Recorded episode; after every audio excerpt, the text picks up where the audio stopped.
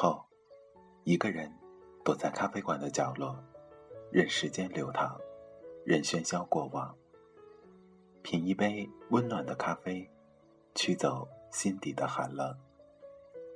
在茫茫人海中，你我擦身而过，可曾记得有一个咖啡馆，我们都曾经驻足张望。这里有直达灵魂的美丽音乐。这里有难以释怀的心情故事。这里是 FM 二幺二七二午后咖啡馆，我是韩宇，我已准备好咖啡和故事，等待着，等待着您的光临。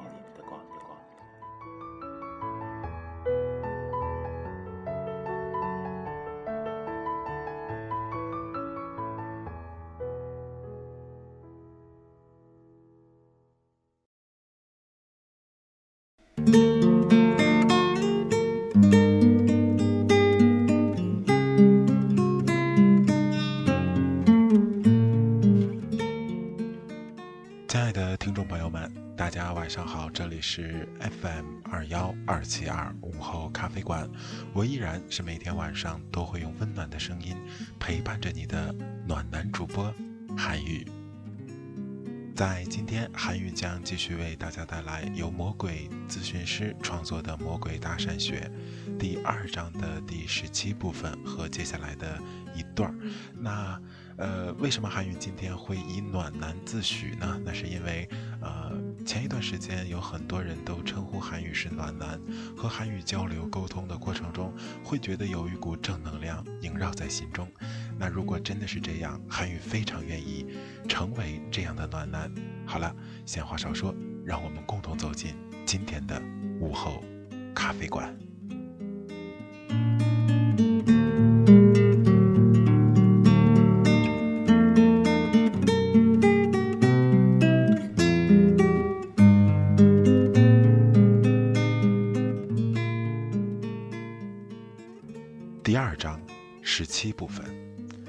西单图书大厦的搭讪四壮士。一个北京少有的阴天，在美女如云的西单肯德基的二楼，四个灰不溜秋的男子围坐在一起，热烈地讨论着搭讪的技术。闷骚豌豆已经是老学员了。更让我感动的是，第一次参加到活动中的科院博士小瑞，他竟然带来了自己打印的英文泡妞书籍，以及指南上讲的获取信息的作案工具——数码相机，里面存储着小瑞同学多姿多彩的个人生活。看过之后，很难不相信他是个好人。有了上一次活动的经验，我越发发觉搭讪技术。的提高在于实战，而并非理论。而且由于每个人的特点不同，所以也不可能简单的套用我个人的经验。最终，我们约定今天老师全程监听监视每一个学员的搭讪过程，扬长避短，对症下药。在行动之前，我在脑海里对每一个学员的个人魅力进行了大致的勾画。闷骚是个身高高达一米八七的帅哥，三十岁以后完全可以向成熟猛男发展，但目前最合适的形象是邻家大男孩。豌豆站在闷骚旁边，就像一个一米七零的男人，其实他也有一米八，而且身材很好，气质儒雅。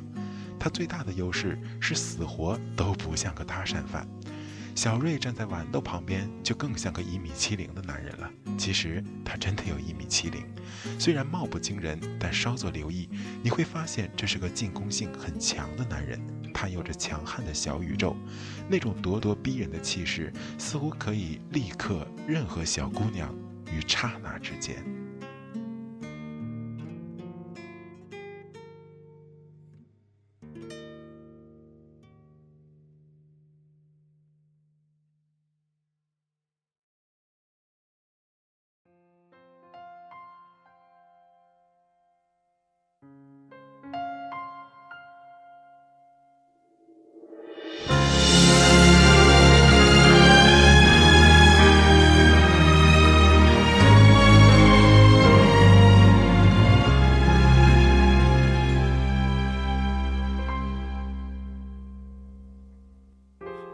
没有胆挂念，你没有心见面，试问我可以去边？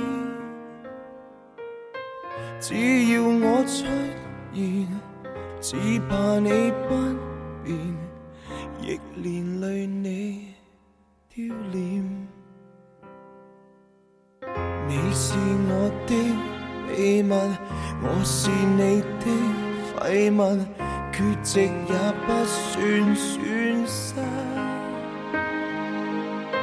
今晚你生日，祝我有今日，地球上快消失，眼泪还是流给天抚慰。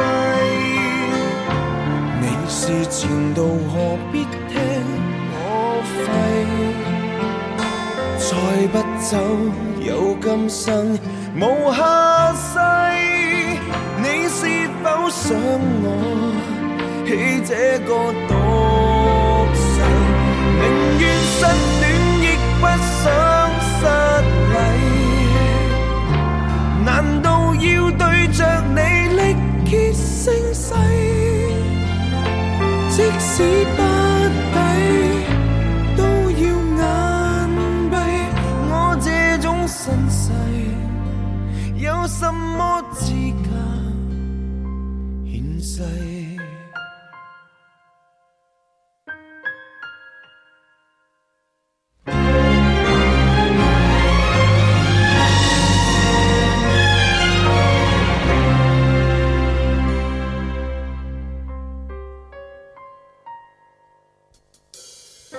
我共你不够数，眼泪也比较早，也没气质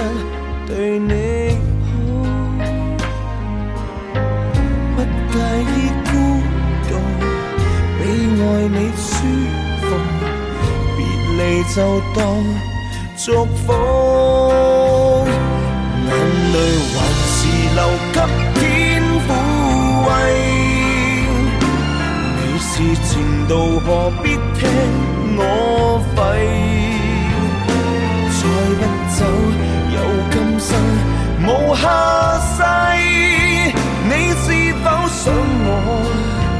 起这个毒誓？宁愿失恋，亦不想失礼。难道要对着你力竭声嘶？即使不抵，都要眼闭。我这种身世，有什么资格献世？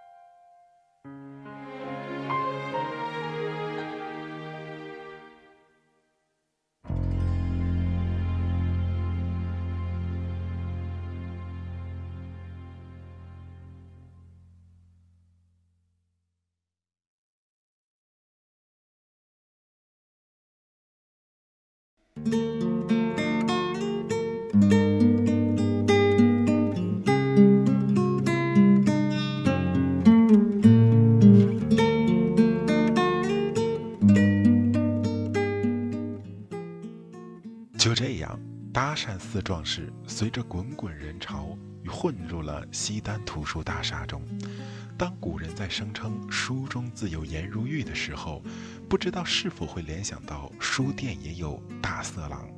此刻，搭讪犯们已经随电梯到了第三层。由于书店实在太大，为了便于老师管理，我们把第一战场划在了音像区。音像区有一个好处是其他地方没有的，那就是有音乐伴奏。搭讪时有伴奏，你会觉得泡妞这事儿很美妙、很崇高。尤其今天这会儿放的是《辛德勒名单》的插曲，我感动得无以言表。活着真好，搭讪真好。此刻，我身穿皮大衣，手插兜，像个盖世太保一样不动声色地四下巡逻。闷骚、豌豆还有瞻望，小瑞已经下手。果然，我没看错的，对方是个娇小的熟女，小瑞应该正合她意。我凑到背后偷听，果然你问我答，不亦乐乎。唯一要指正的是，小瑞说话语速过快，所以略显稚嫩。再次巡视，音像区已经没有合适的目标了，于是和闷骚一起上了四楼查看。四楼有生活类书刊，应该有热爱生活的女孩。怀着巨大的期待，果然在五米开外的美容书籍发现了一个美女。魔鬼正要亲自出马，不想高瞻远瞩的闷骚突然说：“算了，他在挖鼻孔。”我不愿意相信，分开人群仔细看，果然在挖。于是忍痛割爱，并且再也没有心情在四楼混了，和闷骚一起下了电梯。临走的时候，还依依不舍地回望了一眼。多么希望刚才的一幕是我的幻觉呀！至少也要用最美好的幻觉将它覆盖。还好，美女她又亭亭玉立的双手捧起了书。回到了音像区，小瑞正好跟熟女进入最后的阶段。我要走了，再见。西式泡妞欲擒故纵的伎俩其实完全没必要。好的，拜拜。那么留一个你的联系方式吧。其实应该直接要电话号码的，怎么能把主动权交给对方呢？好吧，这是我的 email。于是这一战，小瑞功败垂成，小宇宙在最后一刻坍塌了下来。但总体来说，他还是我们大家的一个好印象。回到了一层畅销书区，一眼看到一个闷头阅读的女子，魔鬼身材，魔鬼面孔，就在想，我仔细端详的功夫，小瑞已经直接扑了过去，可惜得到的是魔鬼般冷酷的回应。不过，小瑞同学依旧滔滔不绝地讲了十分钟，趁着期间书籍掉在地上的机会，还发生了一次身体接触，把流氓泡妞指南里讲到的技巧一招不落的全用上了。中场休息时，我问小瑞的体会，他很自信可以要到电话，这让我很惊讶。为了校正学生的判断，我强烈建议小瑞去完成这个 case。小瑞同学是我开搭讪班以来遇到的典型例子，他几乎已经对泡妞指南的理论烂熟于胸，并且执行的也手到擒来，信自信也非常强。但唯一的缺点就是他对美眉的反馈不会判断。第一个案例中，娇小淑女其实已经乐于扮演被动角色的。这种女子通常喜欢被攻击性强的男人左右，但小瑞最后一刻表现的无疑让她失望了。第二个案例中，魔鬼女郎的第一反应是缺乏兴趣，即使在接下来小瑞的独角戏中偶尔笑了几回，最多也是客气陪笑。如果稍加留意，其实不难看出来的。果然，女郎最后也没给小瑞电话。但小瑞不愧是小瑞，就在老师喋喋不休对他妄下评语的时候，他终于从一个白衣美眉那里顺利的要到电话，百分之三十三点三的成功率，我还能说些什么呢？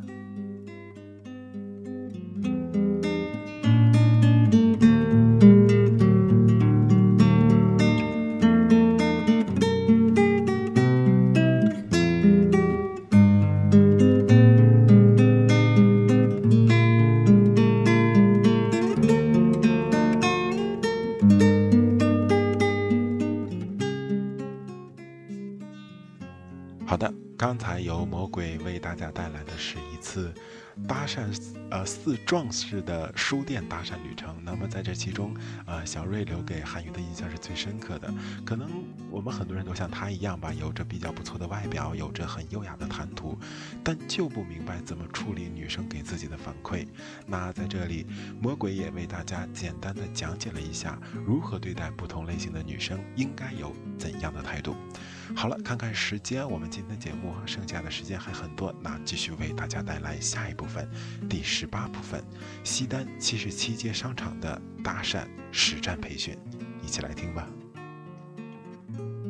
十八部分：西单七十七街商场的搭讪实战培训。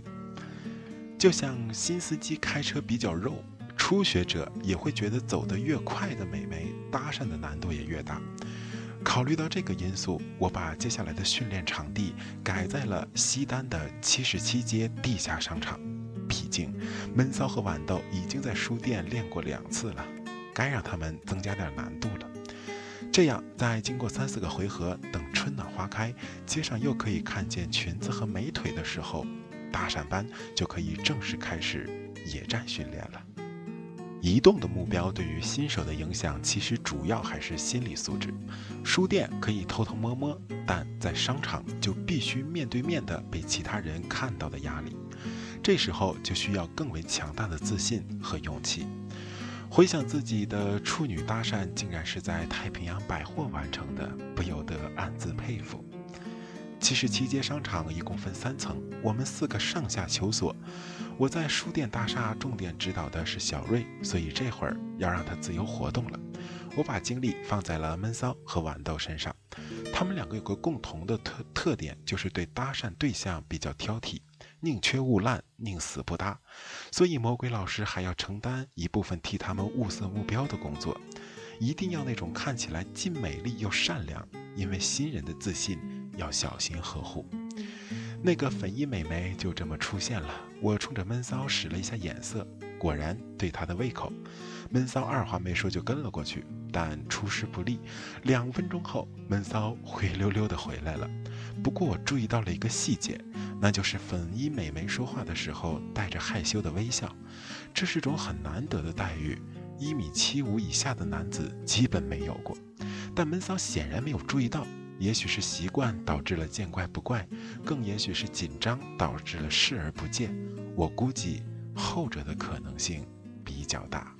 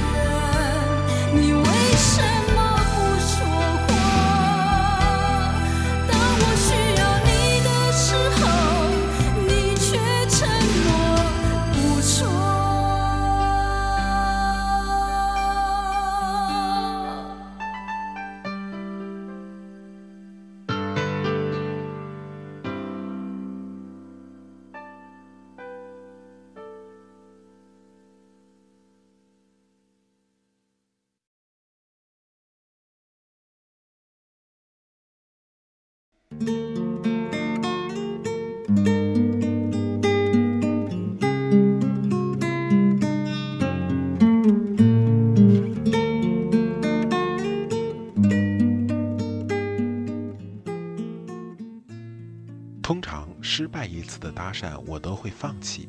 但为了让学员对美眉的反应有深刻的了解，我决定让闷骚再去试一次。因为我们实践的目的是了解女人，而并非仅仅要到号码。结果闷骚又失败了，但这次暴露了一个在书店搭讪绝不会出现的问题，就是跟踪搭讪的忌讳。如果已经被对方发现，而且又不能开始交谈，那么不应该继续出现在他两三米之内。这是一个让美眉很不舒服的距离，但是对于新手，往往会不自觉地这样做。有一个原因是他们怕自己的搭讪太过显眼，所以拉开几米的距离，保持低调。其实这种缩手缩脚的行为最引人注目，恰好暴露了搭讪犯的身份。正确的做法是直接走过去讲话。如果一时没有被接纳，但仍然有希望，就先离目标十到二十米，然后再追过去开始下一次。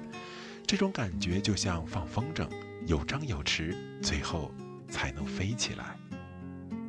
总之，闷骚的这次失败，客观上是由于美眉在等她的男朋友，主观上却是自己表达以及身体语言的不当造成的。当一米八七的他站在美眉面前搭讪时，美眉虽然口上拒绝，但通过友好的微笑和这个玉树临风的帅哥，还是流露出一定的好感。可是等到闷骚在后面紧跟不舍时，他的身高反而成为了一种劣势。从远处看就像老鹰捉小鸡，但最后却变成了一只斗败的公鸡。闷骚暂且告一段落，紧跟着豌豆也发现目标了。那是一个在照大头贴的美眉，看上去文静大方，和豌豆的外形上比较般配。但豌豆还没有出手，已经犯了第一个错误。在美眉拍大头贴的时候，她始终在旁边一个显然没有男性商品的货架前站着，几乎等于举着一块牌子，上面写着“我要搭讪了”。我赶快的把豌豆叫到了一旁，问他对这个美眉的感觉。豌豆说：“其实也不是很满意，但如果只是练手，还是很有信心的。可我对豌豆的这个自信不是很认同，所以建议他继续完成这个 case。”美眉照完了，豌豆过去搭讪，开局似乎不错，果然是个落落大方的美眉。表情虽然没有流露出好感，但身体语言也没有回避的迹象。看来豌豆的人格魅力还是多少发生了一点影响，一度让他停下来，很认真地打量豌豆，并咨询他的职业。这是一个非常好的兆头。可惜的是，羞涩的豌豆此时却开始在意两旁经过的人群，最后下意识地先移动了脚步。当然，美眉也就跟着动了，而且一去不复返。这跟闷骚的失败其实异曲同工，他们对于运动的目标没有经验的结果，只不过一个是不会跟，一个是不会停，更本质的是心理原因，是对搭讪依然怀有罪恶感。的确，这是一个几十年的印记，不可能在几天之内就完全去掉。我们能做的就是通过实践来增加自己的良性体验，用快乐驱散罪恶。天天问自己，天下有没有不散的宴席？天天想你，屋里依然好熟悉，就像你都不曾道别离。手中的线，牵动每一天。分合了多少的碎片，多少个失眠，哪怕被扎的张满茧。手中的线放开，或许叫蓝天。可是我不是烟。我喜欢这，在心里。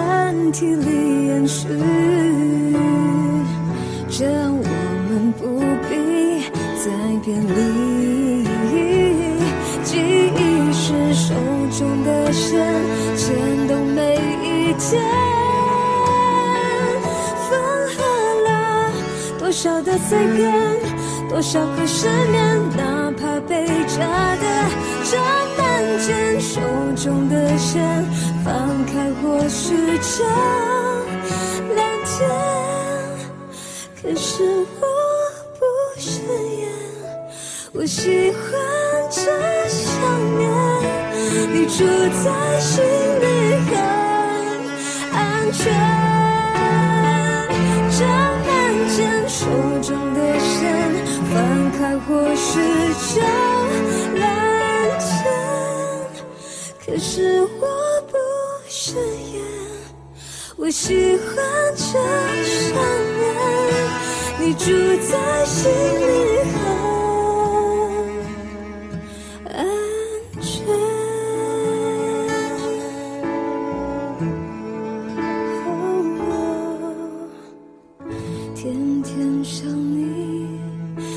能见到。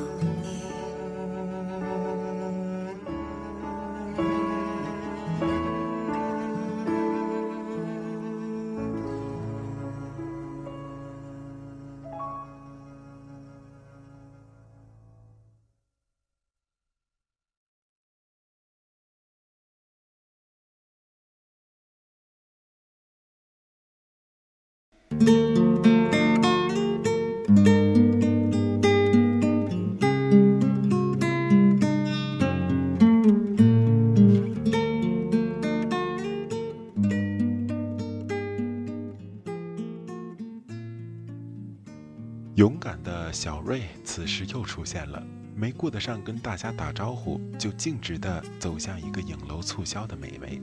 但开始搭讪的一瞬间，小瑞同学的脸似乎超越了陌生人的安全距离一厘米，我在五米开外都可以清楚地感觉到美眉的脑袋因此整整的往后躲了五厘米。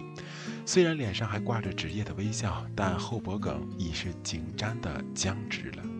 不用说，这个搭讪也是无疾而终了。此刻时间已是晚上六点，四个男人忙活了一下午，虽然总共只要到了一个电话号码，但却非常快乐。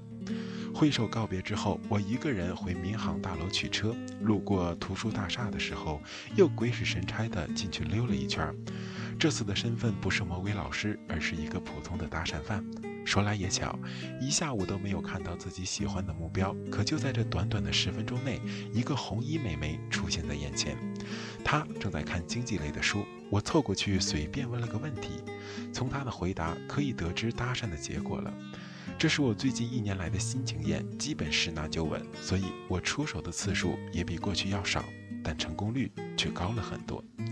红衣美眉不但友好地回答了我的问题，而且在去下一个书架的时候，甚至回头跟我说再见。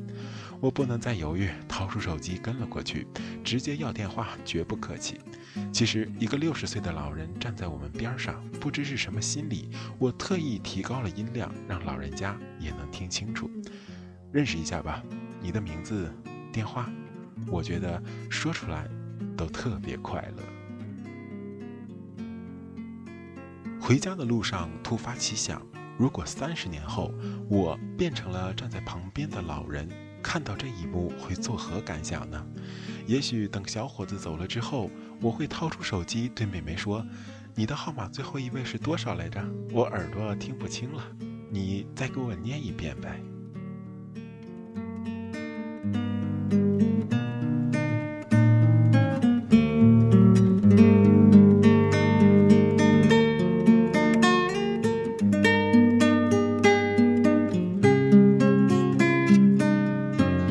好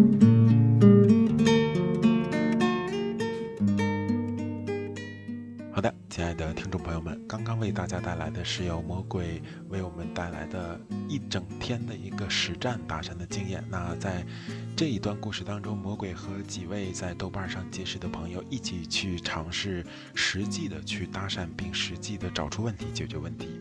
那可以说，呃，魔鬼搭讪学进展到这一部分已经特别的呃实际了，不再是讲纯理论，而是实际联合理论，把更多现实中发生的事情带给了我们。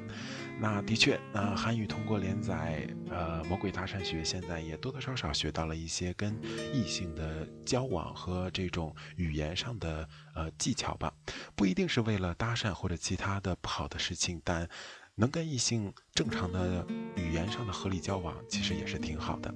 好了，看看时间，今天的午后咖啡馆马上就要结束了，在节目的最后，韩语祝愿你能有一个温馨，然后安静，然后。